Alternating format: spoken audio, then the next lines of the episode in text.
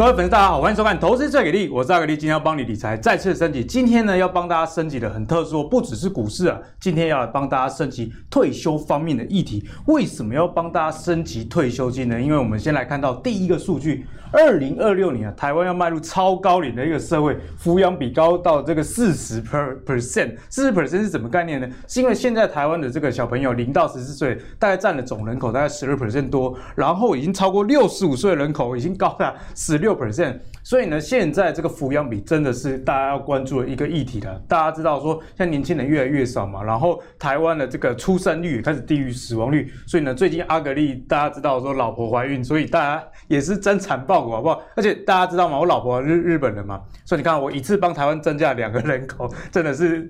哎，对台湾应该是算很有贡献的哈。那我们来看一下哦，如果是老年人口除以幼年人口这个老化指数的话，哎，台湾已经到一百二十七 percent，是非常高的一个数字，属于新高这样的位置。那这个人口其实就跟我们的一些退休金其实是息息相关的。我们来看到劳保，哎，劳保破产年限。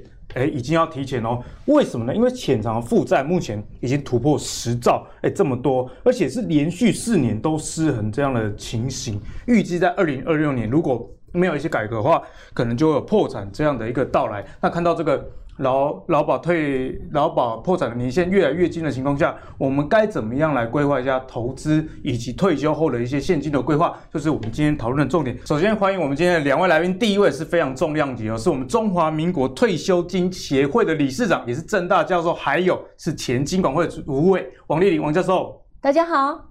哎，第二位呢是我们王教授的学生，但是应该没有教授这么优秀啊，就大家很熟悉的 燕君啊。各位观众朋友，大家好。哎，彦这燕君，你今天会不会很有压力？跟老师同台？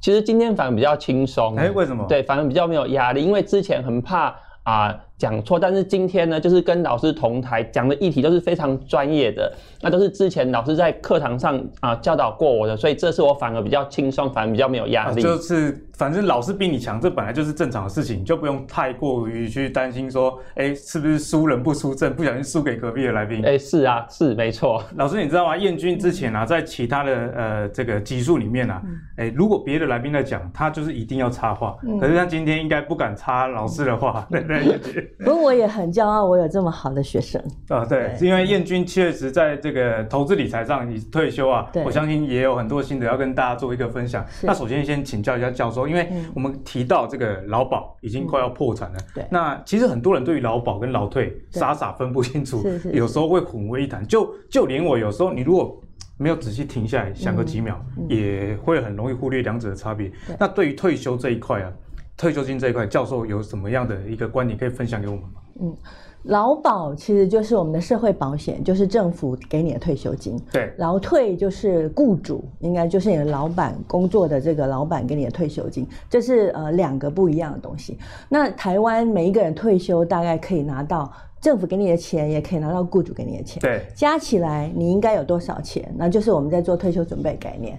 那平常来说，我们是希望说，哎，我退休后能不能跟退休前过同样生活？所以我们是希望说，以这个我们刚刚呃有一个比较专有名词叫做所得替代率的概念，就是如果我呃退休前的薪水假设是五万块，没错，那我像退休之后我还是保有相同的生活水准的话，大概你要准备到百分之七十到八十，七十到八十，对的一。个所得替代率，所以你如果把五万乘以百分之七十到八十，就是你应该每个月准备退休生活。啊、那这样大概就是四三万五到四万块这样。就是我工作的时候，如果是领五万，嗯、那退休后至少这个现金流，不管是它的来源是怎么样，大概要三万五，这样是比较好。对，听起来门槛也是蛮高的一个数字。对，那就是看每个人的所得。如果你的所得相对比较低一点的话，那我觉得至少大概要准备到三万块，因为我们可以看一下台湾在这个老人主计处有一些调查。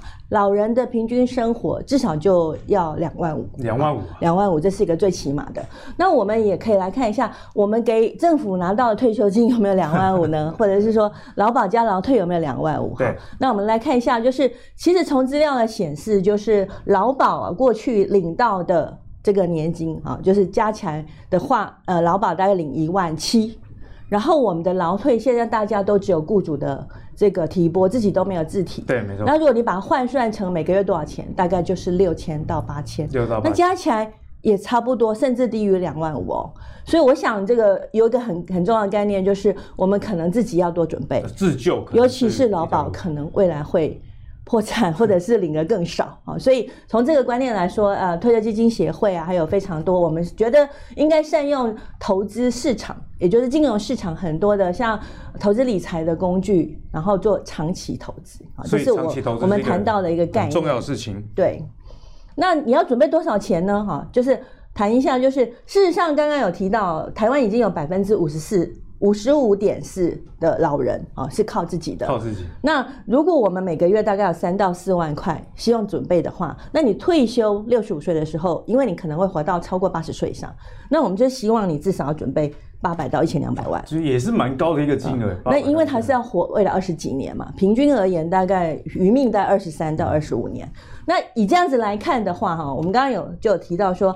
我每个月要多准备多少钱？你去把它扣掉，呃，政府劳保给我钱，劳退也给我钱，大概是两万五的话，我建议就是大家可以每个月再准多准备一到一万五。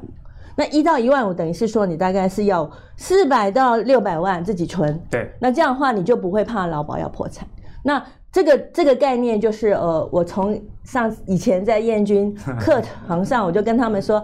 只要毕业之后到职场上工作，每个月至少存五千，而且你如果从年轻的时候开始存钱，每个月存五千，这件事情其实是不会太难。对，而且我们长期投资报酬率啊，就是你看二十五岁到退休前一个很长时间，六 percent 以上的报酬率，其实是长期来说是做得到，而且几率还蛮高的。对，因为以台湾的这个零零五零来说，年复合报酬率也就二十几趴。对对对，对，也是蛮高的。所以年轻人。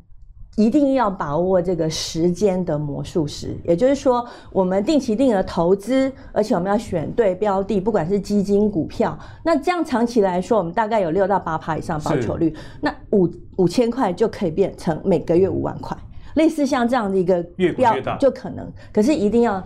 提前开始，所以教授的意思是说，准备退休的话，因为很多人常问这个问题，我几岁该开始准备退休？所以教授提前建议是 二十五岁，一毕业就要开始了。对对对，因为时间的复利就是越久，它的效应越大。这个滚雪球的这个效应越来越强。对对，因为你每个月五千块，你想想看，每个月五千块就可以未来可能可以变成是每个月三到四万以上的。所得，可是如果你四十岁以后才做的话，你每个月五千块，可能就不到两万块。所以我觉得这就是时间复利的效果。是，所以大家真的就就要从年轻的时候就开始投资。接下来想要跟教授请教一下，现在劳退的这种薪资啊，其实大家也还没有很熟悉啊。其实很多年轻人就是被被公司这样扣来扣去，他们也不知道到底未来可以得到多少。老师这边可以给我们一些资料来帮我们解惑一下吗？好，我觉得劳退其实是不会破产的啊。首先我要澄清一下，大家都说啊，劳保要破产，劳退才是你自己未来一定拿得到退休金哦。只是我觉得大家现在都只有雇主的提拨六 percent，自己都不自提。那因为我们现在的劳退呢是由政府基金操盘。对，那政府基金操盘长期来说，那个报酬率大概三到三点五。那我这边有一个数字给大家看一下。如果说哈，我们这个你自己都不自提，也就是你只有雇主的六 percent，那就像我刚刚讲的，你从二十位进职场啊，那六 percent 的话，我们这边其实是用呃薪资一开始是三万块来算的话，那除去到。退休，我们这里还假设六十岁就可以退休。你其实每一个月如果报酬率平均是三趴，你就七千块哦。七千块而已。可是大家都不自提嘛？如果我可以自提三 percent 到六 percent，假设我自提到六 percent 的话，我每个月。就有一万四了，一万四感觉就离教授刚刚说的两万五这个老年后的这个平均消费哎更进一步，更近。而且如果劳保那个时候还领得到的话，那你就就会更多。所以我们的想法就是说，第一个你一定要先自提。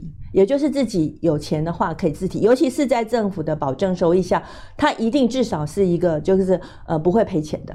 那我们现在还在推所谓的劳退自选，劳退就是说我们同样在存钱，除了政府这个给我们的保证收益这个基金之外，我们可不可以？因为你有你有雇主的嘛哈，雇主我们就放政府这里。可是我如果自己想要多存钱，像燕军啊，他就很很会投资嘛。那事实上我们市场上有很多投资标的啊，可以买股票啊，买基金。金啊，ETF，那这些东西我们现在去买都没有税负优惠。假设我每个月愿意多存六千块好了，五千块、六千块，这个市场上去买的标的也可以有税负优惠，就把它纳入劳退自提。所以自提有税负优，又有可以优质的基金。那我们现在就是希望说，把政府的平台纳入这种比较好的投资标的。假设我们的报酬率可以提升到至少五趴以上，这样复利效果就很。我刚刚讲的长期的复利效果，你看，我如果自己又自提，报酬率又提到五趴，我每个月就两万块哦，只靠。劳退，只靠劳退，这个时候你完全不用担心劳保破产，所以我们一直希望就是说政府可以把那个劳退自提自选这个机制把它做出来。老师是不是像美国也有类似这种劳退字体？没错，美国从一开始有这种确定提拨制，像我们的劳退这种制度的话，它就是一个自自选。你可以选商品，那美国的四零一 K、香港的强基金、澳洲的超级年金，全世界这种账户型的退休存款账户，没错，其实都是自选的。那为什么台湾一直卡住不给？大家做自选，嗯，我我们其实推很久了哈，就是我相信，就是呃，有一些年轻人对我们来说，这个 feedback，像我我们在跟燕君讨论这些事情的时候，在学校的时候，大家都觉得年轻人喜喜欢自己去选标的这件事情，我们的民调是超过百分之七十五以上，高了七十五，所以年轻人是希望的。那可是有一些比较快退休的人，或是不会选，因为劳工还是有一些大家比较保守、不了解金融市场的人，那他们希望政府有保证，所以我们的自选的机制呢，就是说你也可以留在政府的保证基金，然后你也可以出来，所以这是一个选择。那要留的人就留着，完全权益没有影响。那如果我是年轻人，那我又希望自己多存钱，然后可以有比较高的投资报酬率，我就选择自选。那自选的部分由政府来找一些优质的基金，就很像去年有一个好想退，好想退选出九档基金，这九档基金我们不要讲保守型、稳健型跟积极型的投资报酬率都是六六，稳健型六到九，积极型到九到十三趴，真的是蛮好的一个数字哦。对，所以说可以找到好的标的的话，我相信。这个自选是帮年轻人累积更多好的这个退休储蓄。哎、嗯，彦君好像有想要补充的。是，那我记得呢，我两千零九年在上教授课的时候呢，我就有读到一篇论文。那这一篇论文刚好是我负责报告的，那是在调查智利他们的劳工针对他们的退休金自选。那调查的年份呢是二零零五年，所以距离现在呢是十五年以前。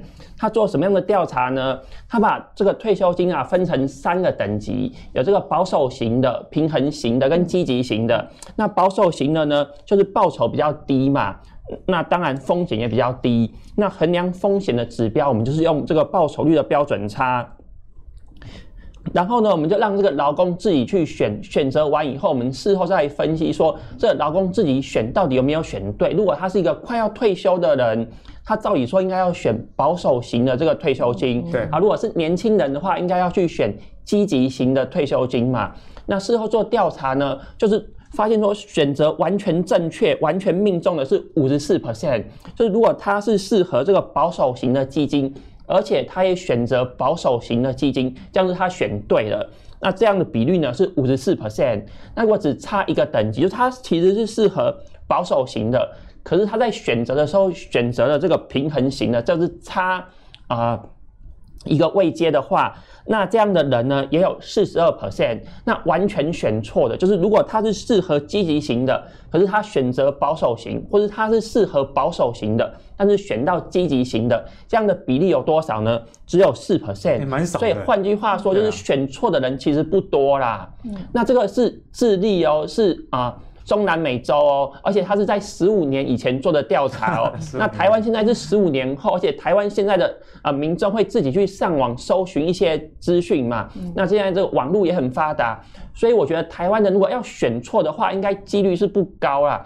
智利在十五年前都可以选择正确的话，那我觉得十五年后的台湾的民众没有理由选错。嗯所以我是建议说，政府应该强力要去。支持去推动这个劳退自选，才可以真正保障年轻人的退休生活。我觉得我们的观众听完这一段之后，其实也要更加支持劳退自选这样的一个政策了。其实政府做不做跟民众意愿有很大关系。如果大家都有这样的共识的话，那相信政府也会比较大刀阔斧去做执行。那我觉得燕君讲的也蛮有道理的。十五年前那时候 YouTube 都还没那么普及，对于我们以前来说，你要。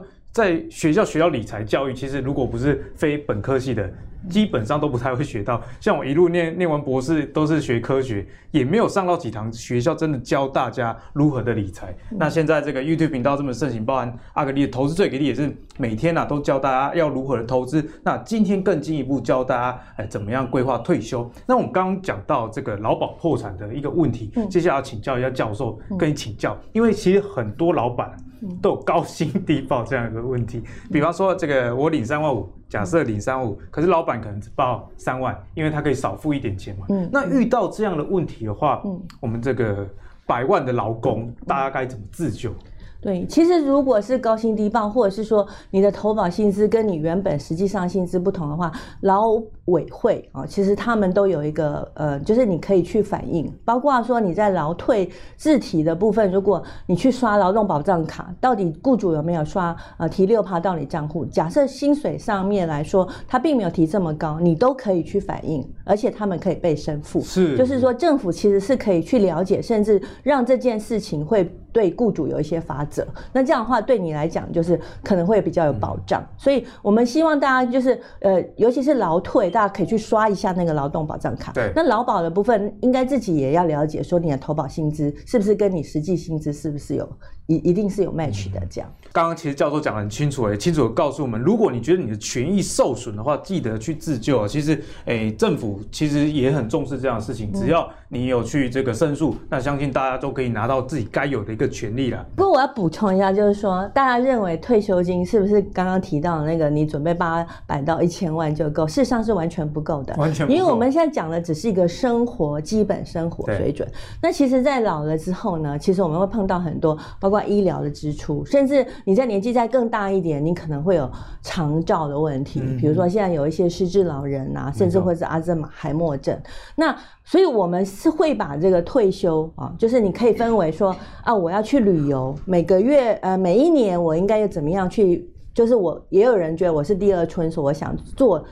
就是工作之外，你的享享乐的这个部分，那这个你要额外准备钱。第二个就是你还有医疗，嗯、那医疗的部分事实上会是第二个一千万哦。哦，医疗的有可能，因为其实上呃，老人在退休之后，尤其是六十六十五岁之后，他的生呃健康状况是每况愈下嘛。那我们现在以健保的资料来看的话，健保平均的支出，老六十五岁的老人是一般人的三到四倍。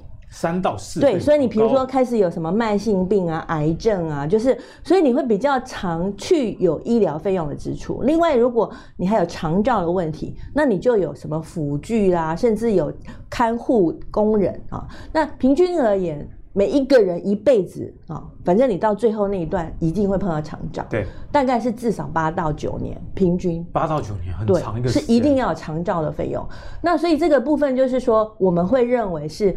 呃，你最好是买保险，所以除了这个定期定额储蓄、买基金啊、买这个股票啊这些呃债券这样的资产配置之外，我是建议大家要去关心保险，包括说你可以用这个不不是储蓄型的保险，而是说这个呃医疗医疗险，然后长刊险，然后癌症险、重大疾病险啊，这个都是尤其是长刊险，大家可以看一下，我们这边有。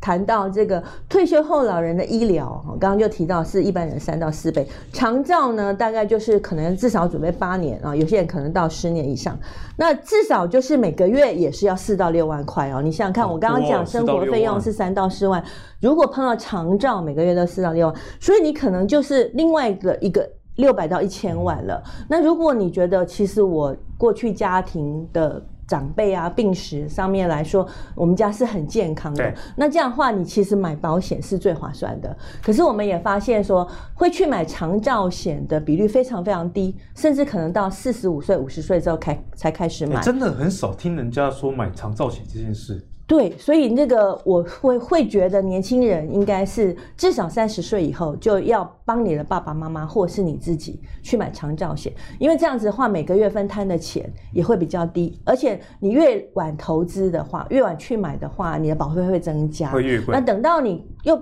快要把钱用光不够的时候，你其实是买不起的。像现在很多老人大概五十岁才想到，呃，因为可能会有失智的问题，那。其实买起来就是每个每一年的这个投保的保费收保费支出大概要十万块，十万啊，对，所以其实我们还是提醒，就是说，呃，除了支出生活支出的部分要准备，还是有这个老人的医疗跟长照的问题。对，教授其实也提醒了阿格丽自己啊，因为我自己除了投资以外，其实并没有。在保险上有多加琢磨，可是刚刚听到教授这样讲，像我最近常常熬夜在看股票，我都觉得我快失智了，应该要提早保一下险。好，那接下来问一下燕君啊，因为你刚刚说到这个退休，其实要提早储蓄嘛，嗯、那对于不同年龄层的人，你有没有一些建议给给我们？嗯，有啊。那我想提一下啦，其实现在台湾人很喜欢买保险嘛。那为什么台湾人喜欢买保险？平均一个人他是有三点三张保单。那其实全球平均大概是二点三张，亚洲人平均大概是二点三张。所以呢，就是台湾人买保险的比率是比其他国家是比全世界的其他的人口来的多的。其实这就是凸显社会保险的不足。如果政府的保障已经够了，人民就不需要再额外去买商业保险。所以台湾保险这么盛行，其实是在凸显社会保险的不足。那。这个啊，阙又上老师呢写过一本书，叫《为什么你的退休金只有别人的一半》。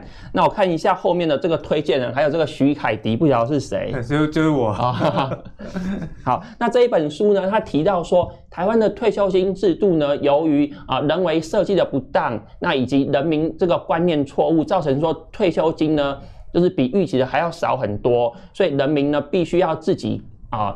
储蓄，那自己去买商业保险来补足政府的这一块的不足，所以我再次呼吁政府一定要开放劳退自选，让人民选择适合自己的啊、呃、退休金种类。一个好像要出来选立委的节奏，因为要出来选的嘛。哎、欸，其实有想过，欸、我认真对。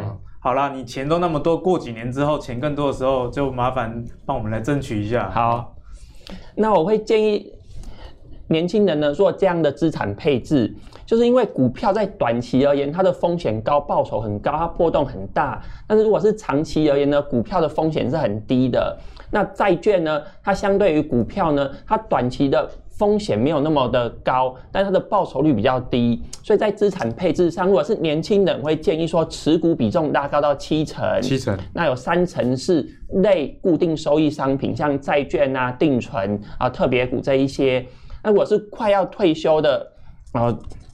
这一些呃中壮年人口呢，他会建议说持股的比重要下降，就是债券固定收益的比重要上升。所以其实我觉得政府如果开放劳退自选，可以用年龄来做这个区分啊。如果是年轻人，又建议他说啊、呃、投入这个积极型的商品；如果是啊、呃、年纪比较大快要退休，就建议他选保守型的商品。我觉得选错的几率应该也不会太高啦。那因为政府它在行政上面它有两个。要素要考量，一个是公平，一个是效率。劳退自选的话，它可能符合效率，但是不见得公平嘛。哎、欸，为什么他选那个报酬率比较高，我选的比较低？所以我想问一下，呃，我们的王教授，那我在公平上面，政府要怎么样去解决？因为劳退自选绝对是有效率的嘛。嗯，那如果公平呢，会不会有人心里不平衡？为什么我选这个，这个报酬率比较低？我觉得这观念上来说，大家可能要了解，就是在投资的部分是适合不适合，投资工具适适不适合你，而不是公平的问题。而且像这种自选平台，台湾已经有了，我们的私校很早开始，二零一三年就有自主投资，嗯，然后他们的自主投资也是分为积极、稳健、保守。对后来他们一开始的时候发现说。当我要分为积极、稳健、保守，然后我又没有去做宣导的时候，大部分的人怕投资风险，都选择这个保守型。所以在过去私校一开始成立到现在来说，其他的稳健型跟积极型报酬率都有六趴以上。可是像一开始的时候。没有人选，大概就是呃七十几趴以下哈。一开始的时候都都都选都选错，就是说，嗯、所以制度的设计很重要。嗯、那现在私校做一件事情，就是刚刚燕君讲的，你应该依照你的年龄，我离开退休的时间有多久。嗯、所以他们现在有一个叫做这个呃，如果你不知道怎么选，那么。依照你的年龄的话，他就刚刚把那个资产配置，它叫人生周期基金的概念。依照你的年龄，我就会把你放在这个稳健型。比如说，可能你四十几岁，我就会放稳健型。可是如果你三十几岁啊，就是四十三十呃三十到四十，三十应该是说四十岁以下好了，我可能就放积极型。积极。然后再来快退休的话，我就放保守型。保守。它有一个年龄。就是有个资产配置，这样，就是说它有一个自动帮你导航哦，就你完全都不用选，因为大家其实现在国外很多退休金制度也是这样，我就觉得有一个预设基金。你只要按照年龄，我就帮你配进去。所以现在大概在私校已经有百分之，呃，已经也现在没有选的那些人七十几，现在都是在人生周期基金当中。也就是政府可以在未来的劳退自选下，嗯、我们虽然有积极文件保守，可是我们可以帮你配。是，也就是说，依照你的年龄，你也都不用做什么，我们就会把你的资产配置做一个滚动，所以让你早期增值，然后透过时间复利让你赚很多钱，然后晚期保值。啊，晚期保值，让你不会有投资风险。所以我想，呃，劳退自选就是说，真的是很多年轻人很期待的。而且我们也希望政府，其实在现在的环境下，很多很多人都自己出去买股票、买基金了，对对对，而且是年轻人，现在都开始存股，投资欲望很强。那现在你出去自己去买，你可能选错，甚至没有。税负优惠，我们把这样子的一个机制啊放到劳退自选平台来，我们可以选优质的公司、优质的商品，然后可以用自动导航帮你做资产配置。对，然后我想这个东西一定一定是比你自己去外面乱买好嘛，又没有税负优惠，所以我觉得劳退自选平台事实上是我们引导大家用税负优惠、用优质的。政府选出来的好的商品，因为我以前当过金管会主委，所以我知道金管会其实对很多的基金啊、股票、金融机构的监理是很强的、很严格的。像前阵子有一些弊案嘛，哈，就是劳退的弊案，嗯、那这个是因为是个委外啊，就是这个。的一个 process，可是如果金管会在管这种商品的话，事实上他们管得非常的严格，所以你让好的商品上平台，然后让大家去选，我相信这个效率一定会更好，而且公平性上，我们可以透过年龄。透过年龄来引导你选对东西，嗯，那你完全不需要做什么，你只要存钱就好。是，所以你可以定期定额存钱，每个月存六 percent 的薪资，未来在退休之后，你就可以让退休金翻倍。我想这个是一个老退自选非常非常重要的一个精神。对，我觉得这样也比较适合大家，因为通常很多人在工作很忙碌的时候，你要他去研究投资，其实真的是蜡烛两头烧这样的情形啊。对。那如果像教授刚刚讲的，哦，你每个月提拨这六 percent，那政府根据你的年龄帮你。做配置，嗯，哦，大家不要考虑什么公不公平的问题，投资真的只有适不适合你，适不适合？那你这个阶段适不适合这样的配置，这样的而已。那彦君你自己的配置呢？好，那我的配置呢？因为我是年轻人嘛，所以我七成在七成在股票，那三成在债券。台湾其实债券不发达，我自己也没有买台湾的债券的。那这个债券呢，其实就是类固定收益商品，我自己的存款大概占一成，那另外的两成呢，我去买特别股。那另外呢，我有。自提六 percent 的退休金，全公司就是只有我一个人自提六 percent。大家都想说这个劳退要要破产要倒，不好意思，劳保可能会破产，劳退不会破产。对，还是要再跟大家重申一次，会破产的是劳保，劳保，然后这个劳退是不会破产的。好，那有些人不想自提这个六 percent，是因为政府投资的报酬率不高嘛？他可能自己啊投资的报酬率比。这个自提的六 percent 来的高，像陈崇明老师嘛，他就鼓励大家说不要去自提这个六 percent，他建议大家自己投资，因为报酬率怎么样都会比啊劳退的报酬率来操作来的高，所以呢，我自己呢会提六趴的那个退休金，然后我是算在这个三十 percent 里面，就是类固定收益商品，因为至少它的报酬率一定比定存来的高嘛。嗯，那另外的七成呢，就是配置在。股票上面，股票上面呢会选择啊，一半是比较长期稳健的，例如说台积电这一种公司，或是像我自己喜欢的总泰营营建股。那另外的啊一半呢会去选择啊成长股，或是有一些啊警惕循环股去做波段的低买高卖去赚取价差啊，这是我的资产配置，就是三成呢是比较稳健的，另外七成是股票。股票又有分一半，那一半呢是然后稳健的这种啊啊公司价值型的公司，那另外一半是选成长股。选成长股，啊，老师怎么看燕君这样的配置呢？其实这个不愧是我的高徒哈，得意门生。对，我相信他的这个资产配置应该是非常正确，而且我也很鼓励年轻人可以可以用这种方式，就是定期定额把你的这个投资的部分用资产配置区分为股债这样。那年轻人其实百分之七十在股票是很好的，然后我们现在其实不太需要保守型，除了那个。他刚刚讲十 percent 是为了这个生活上面的花，大部分的钱其实就是在长期在股票跟债券。那还有就是定期定额这样的一个资产配置，我觉得要补充一点，就是呃，因为是长期投资，那我们很希望是报酬率增加，然后投资成本降低。所以其实对年轻人来说，当股市在崩盘，尤其是我现在存退休金，其实像我自己在做投资，尤其是我的退休投资。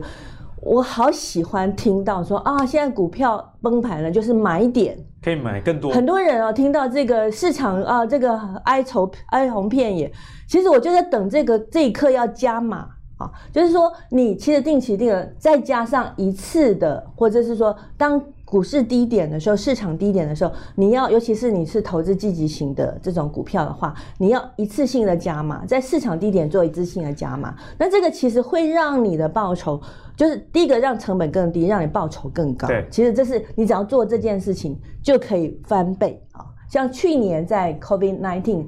去年三月，哈，这个大家其实都想啊，未来市场不是很好，所以很多人或者是在二零零八年金融风暴的时候，全部大家都停损出场，然后把它放定存，这是长期投资对退休理财投资来说完全是错的，是叉叉是不能做的。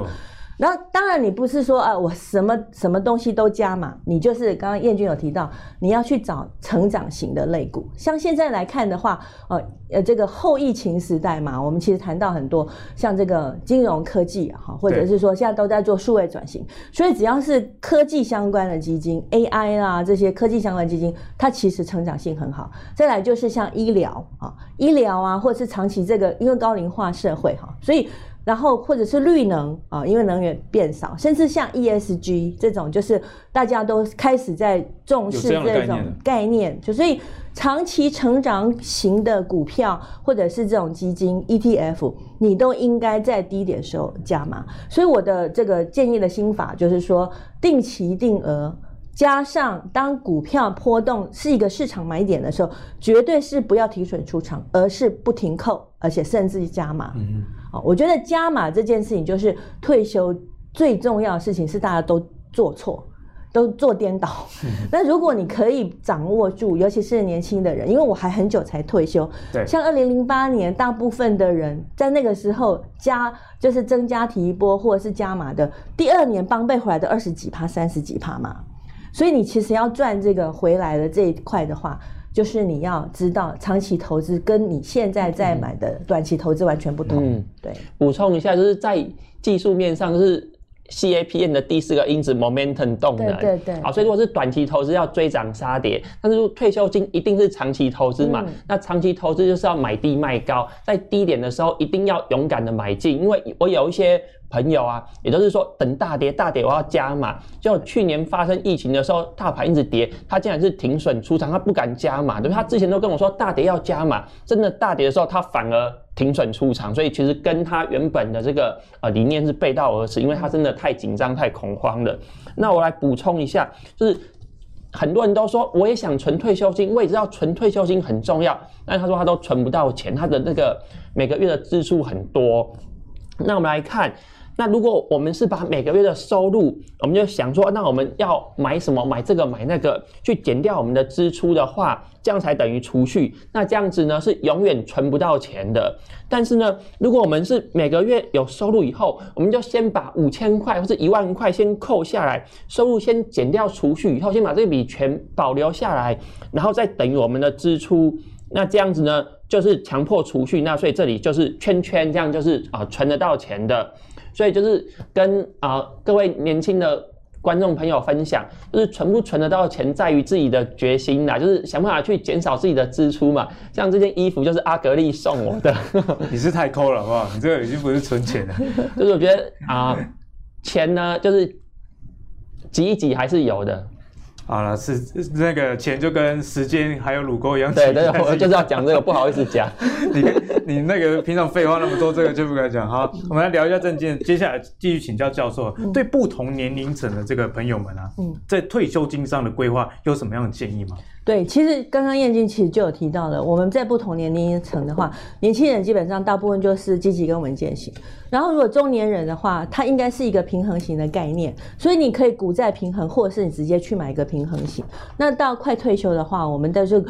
固定收益类加上定存，可能慢慢的多一点这样子，所以，可是我觉得，因为现在整个长寿风险啊，就是说，我刚刚提到，你退休之后，就算你六十五岁退休好了，你可能至少活到二十到二十五年，所以这个二十到二十五年会让你必须要回来想一下定存，像这种类定存的商品啊，事实上它是很。就是不值得投资，对你来说，你把钱不值得投资，对，把钱放在那样子，就假设你还有退休十年的话，你应该是大部分的钱其实还是应该放在固定收益类。那固定收益类，我们的想法就是说，事实上，呃，平均而言，固定收益类大概四 percent，四 percent 啊。然后这个如果是这个呃积极型的话，我们是认为这个六到八 percent 以上。那保守型是最后已经要退休了，哈，或者是已经说哦，我现在这这笔钱其实我应该，甚至在美国像这种四零一 K 的，他们都认为就算退休也不应该放定存，因为现在定存不到一趴哦，其实完全没有办法抗通膨、抗长寿，所以现在有非常多的商品还是用类类的固定收益类的这种。方式呢，再帮你累积累积退休后的退休金，还是一定要要保值，只是我们降低它的投资风险。这样。那在工具方面，我们该怎么选择？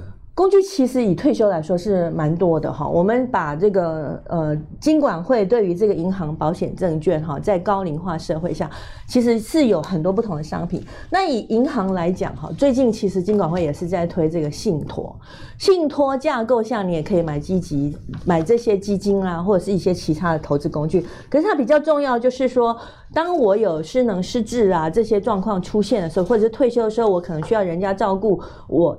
把搬到安安养院，然后甚至帮我去缴这个这个呃房租，还是很多很多这个很多人力上面或者是这个呃生活上面的安排。那这个安养信托，我觉得这是一个非常重要，就是大家可能要从信托的概念上，你。你保险跟这个我们的基金其实都只是处理钱财的部分，对。可是你的生活上很多的照顾，包括可以帮你做辅具啊，然后把你送到养老院去。所以我是觉得安养信托哈，这个是安养信托很重要，大家可以了解一下。那你快退休前可以去处理这样。那现在如果你都没有钱可以投资，你也可以用房子。换退休金，嗯、也就是以房养老的概念。对这个是在银行的部分。那我们刚刚提到很多东西，其实已经提过。就证券的部分，我们是有基股票跟基金嘛。那基金、股票跟基金都可以分为债券型，或者是股票型，甚至积极型、稳健型、保守型。那我觉得就是像保保险的部分，大家可能以前台湾的人买很多张保单，事实上都是在买寿险。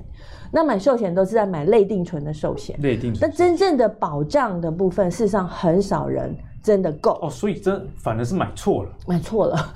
因为我觉得台湾的很多的人买保险，就是把它当成储蓄，嗯、就是像以前都把钱存在银行，现在就把它存在。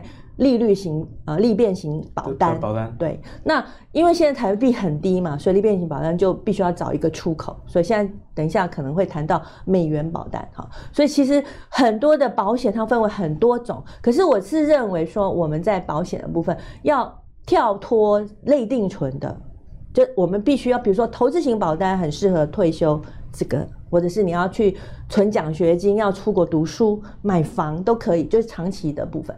那另外一个就是在我们刚刚讲的长照、老人医疗，甚至很多的这个健康外溢保单，好，健康外溢保单，你可以走路呢，就让你的这个保费变便宜。哦，好像那你有糖尿病啊，或者是说你现在去健检，你今年的健健检的结果比去年更好，那你的保费也变便宜。然后他会提醒你要去健走啊，他要提醒你怎么样吃药啊，或是量血压。所以现在有非常多健康促进的功能。你买了保单之后，它就会协助你做更好的健康，让你的这个呃生活上面去让你变健康。那这种就是我们说的外溢型保单。那最近也是因为 COVID nineteen 的关系哈。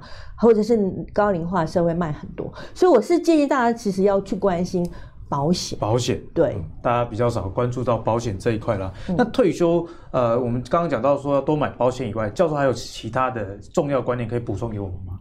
就是退休，就是我们刚刚说的，你可以分为我要投资的时候定期定额，再加上一次。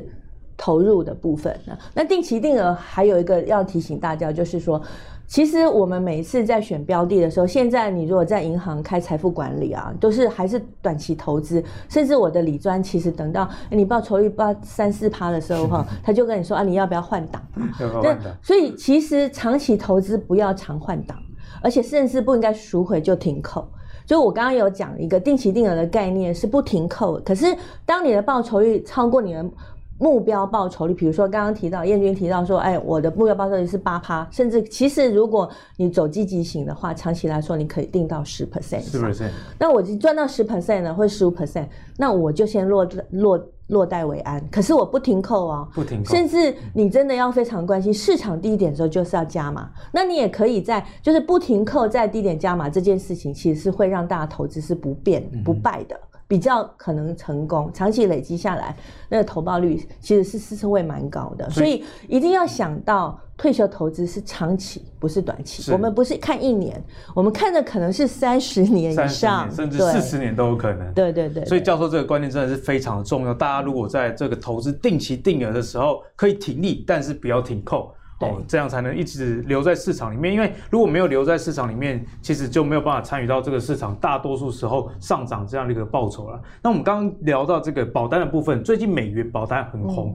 嗯、啊。根据阿格力自己的观察啦，在元月就有这个美元保单啊，就销量就一百五十亿。那对于这些美元保单的这个状况，但是呢，最近美元逐步走高嘛，那台湾因为一直被美国说你们有操纵汇率这样的嫌疑，我们该怎么样看这一类的一个商品？对，其实美元保单的热卖应该是在前一阵子，对金管会对于这些利变型的商品，就是类储蓄型的商品，尤其是台币啊这个部分，因为利率很低嘛，所以他们是希望说。呃，保险公司尽量不要去卖这种商品。那因为美元的利率啊，哈，就是宣告利率啊，或者是之前其实外币的部分还包括澳洲，就是其他的国家，当他们的银行存款的利率高过台湾的时候，相对来说，它就有你存在那种币别的利率。宣告利率就是比较高，对，所以投资报酬率也比较高。另外一个，这种币别哈很重要，就是你如果存台币，存台币它里面有汇损。可是我现在如果台币把它转成美金，因为我最后又要用台币来生活，对，所以我这种保单最后再换回来用台币的时候，这个汇损。汇率风险是转嫁到投资人身上，所以其实这种保单就是他告诉你说啊，我的宣告利率或折现利率相对来说可能比台币好，可是它事实上是由被保险人，也就是投资人自己承担这个汇率风险。是是是。对，可是我是不觉得说你需要在现在汇率好，美元汇率比较有利的时候，你去买这种。短期的保单，因为我一直在讲一个概念，就是说，事实上保险，台湾的保险就是我们应该是要去看保障型。如果你想要做的话，你应该做投资型，而不是利变型。利变型就比较像是我是在替代银行定存的，因为这种宣告利率大概报酬率啊，也是大概。最多在三点多嘛，那就是相对来说，这个你还是在看一个短期投资。可是如果你可以看的是一个投资型保单，那投资型保单里面其实就有非常多的资产配置的铺啊，这里也也可以是美元，也可以是台币。那我我会觉得说，大家要弄清楚是你的目标是什么。如果你是长期投资，那那我会觉得投资型保单一定比利变好。那如果你真的是快退休了，你想要买一个比较稳定的收益，可是这种利变的话，外币当然是比较好，因为它宣告利率比较高。可是汇率风险，你可能就要想一下，我什么时候要用？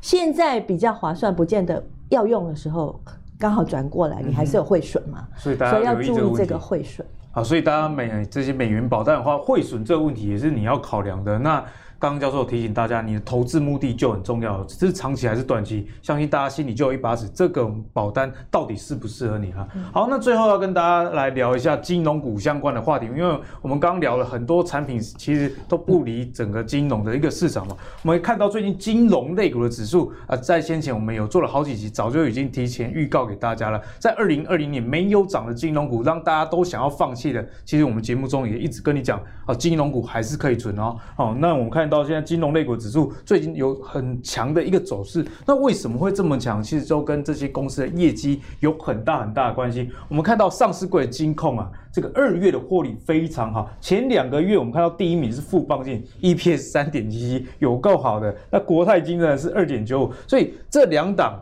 啊，跟寿险有关的金控，其实在最近的股价也是非常的一个强势。那在去年呢，他们经历了整个低利率环境以及这个台币升值的压力之下，今年似乎有走出阴霾这样一个情形。那此外，我们看到一些消金的类，例如说像中信金啊，或者是在证券市场这个市占率相当高的元大金，其实 EPS 的表现也都相当的不错。所以。在现在金融股已经涨了这么多的情况下，我们该怎么看待金融股后续的投资？就要请教一下对我们金融股非常有研究的燕军啊。金融股呢，我一样是看多的。银行呢，因为今年景气复苏嘛，呆账减少，所以我觉得获利会增加。证券业呢，可以分成证券经纪商、证券承销商、证券自营商。证券经纪商，我们因为这个大盘创高嘛，所以这个成交值放大的情况下，手续费收入会增加。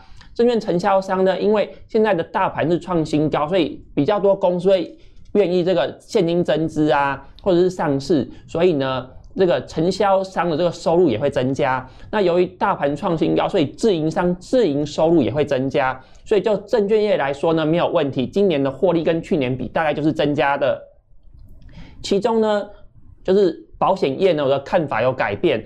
印象中，在去年的时候，我一直跟大家说，保险业因为有这个汇损啊、利差损啊，建议大家说不要碰。但是现在我看法改变了，好，原因是因为呢，像美国长天期的公债殖利率上升嘛，上升到一点六 percent，所以呢，就是市场预期说美国好像会是啊，可能有机会提前升息。那如果提前升息的话，其实寿险这个。啊，利差损的问题可能就没有那么的严重。那另外就是汇损的问题。那去年的话，新台币是一直升值嘛？那最近呢，因为美国经济要复苏，所以美国的这个啊、美元呢开始又变得比较强势，所以汇损的问题又没有那么严重。所以我们看到以寿险为主的富邦金啊，或是国泰金，其实近期的表现都还不错嘛，股价都涨了一些啊，就是。反映说呢，这个汇损跟利差损的情况没有那么的严重，所以虽然我在去年是不建议大家买进寿险这类型的股票，但是其实现在我的看法呢，我有改变了，就是变得啊、稍微是中中立偏多的，所以我觉得呢，这个因为经济环境在变嘛，所以看法是可以改变的，并非说哦、看法是一成不变的，之前看空就要一直看空下去，所以我是希望大家一定要随时锁定投资最给力这个节目才可以。掌握最新的这个时事脉动。那另外呢，就是我们来讲到一档，我之前有提过是和联硕。和联硕是家电股嘛？它是怎么从金融突然变成和联硕？它是很标准的内内需股。我之前不是在节目上一直强力看多看好吗？对啊，因为你说你常去汽车旅馆，不是啊？国内有七成的汽车旅馆都使用和联的这个冷气 还有电视，是因为它是标准的那个家电内需股。汽车旅馆并没有什么可耻的事。我最近也是去汽车旅馆，不过我是因为去演讲教课，隔壁好是汽车旅馆，跟你的目的可能是不太一样。没有啦，这个我推荐和联硕是因为那个时候新台币升值嘛，它是标。准的呃内需是呃受惠股啊，因为新台币升值，所以它的这个成本下降，毛利率一直上升。可是哦，从今年呃二月过完年后，其实新台币它是啊贬值，现在大概是二十八点啊五左右嘛，上下跳动。所以它原本升值的受惠股可能就不再受惠了。所以我们看到刚才啊新台币如果贬值的话，国泰金啊富邦金的股价它是往上的嘛。可是看到和联硕，就是在新台币贬值的这段期间，它的股价是往下的嘛。过去新台币升值，所以和联硕股价往上。那新台币开始贬值，股价就往下。所以呢，对一家公司的看法并非一成不变的，随着啊。这个汇率啊，利率的改变对一家公司的影响啊，可能就是会直接反映在股价上面。所以就是提醒大家一定要哦多留意时事的变化，不是说一成不变看多就一直永远啊看多下去。对，其实，在投资上我也认为是这样，就是呃错了其实并不可耻，因为连巴菲特都会错，错那可耻的是你错了还不认错，继续硬凹。像市场上就有一个分析师好像很有名嘛，啊，但他就一直放空放空放空到现在还在放空，哦，会员都被嘎空嘎到爆。所以彦军的例子也我觉得很好啦，因为你之前在节目中。确实有提醒大家要避开这个寿险类的金控，那去呃买一些消费金融为主的，对，以及这个证券为主的。那其实呃这一类的金控表现也没有到不好啦。嗯、那我觉得在当时燕军的看法也是挺好的，毕竟在那时候是多空比较不明朗一个情况下，对于大多数的散户来说，哎，你当你不了解的时候，你也不要怕没赚到哦，不要受伤是最重要的。那除了这个和联说以外，燕军有观察一些最近呃比较好的例子吗？好了，那推荐大家一家公司啊，就是三零三三的微健。我觉得这家公司呢，它是爱信通路的代理商，它主要是代理国外的原厂去买一些零件，那卖给台湾的啊电电子的一些啊公司。那因为最近缺货嘛，缺料，所以这一些啊。电子的啊，IC 通路上代理商，他如果手上有存货的话，他就变得这些存货很值钱，他就可以卖到比较好的价钱。那这个微健，它它的同业的竞争对手像大连大嘛、文业，这样大家应该知道这家公司在做什么事情。它带的产品有哪一些呢？有显卡，有电脑的一些零件。那显卡大家或是显卡大家知道嘛？就是因为都缺货，缺货啊，就是因为这个啊。马克思嘛，那看好比特币，那很多公司呢都支持比特币，未来可以用比特币去付款。对，所以呢，这个显卡缺货。那另外，因为经济复苏啊，所以工业电脑目前也是成长的。那笔电呢，因为这个疫情的关系嘛，原本去年大卖，延续到今年，那个远端的需求啊、视讯啊啊等等都还是存在的。所以我觉得微健这家公司它的业绩很好，它是。代理这个国外的原厂，另外还有代理英菲林，英菲林不是这个缺货吗？最近赚翻了。对啊，他带领这个啊、呃、英菲林的这个零件，所以呢，我觉得说这个微健呢，就是未来的业绩也会不错，大家可以做留意做考量。它的现金值利率大概六 percent 到七 percent 之间，嗯、本益比大概十到十一倍，不算太贵。呃，其实，在台股里面，很多类似这种通路上，在现阶段台股本益比已经平均超过二十倍的情况下，嗯、其实他们的本益比相对是低很多了，都大概只有十倍出头，而且殖利率也相当不错。那燕军分享的是一个选股逻辑，相信大家也可以用这样的选股逻辑去找到属于你自己的一手市场股。那相信今天的节目大家收获真的是很多，包含阿格力自己也收获很多。我们今天很谢谢王丽玲教授来分享给我们大家这么好的一个观念。那如果你想要知道更多的投资以及理财退休的资讯的话，别忘了上 YouTube、Facebook 以及 Apple 的 Podcast 订阅，投资最给力。我们下期再见喽，拜拜，拜拜，拜拜。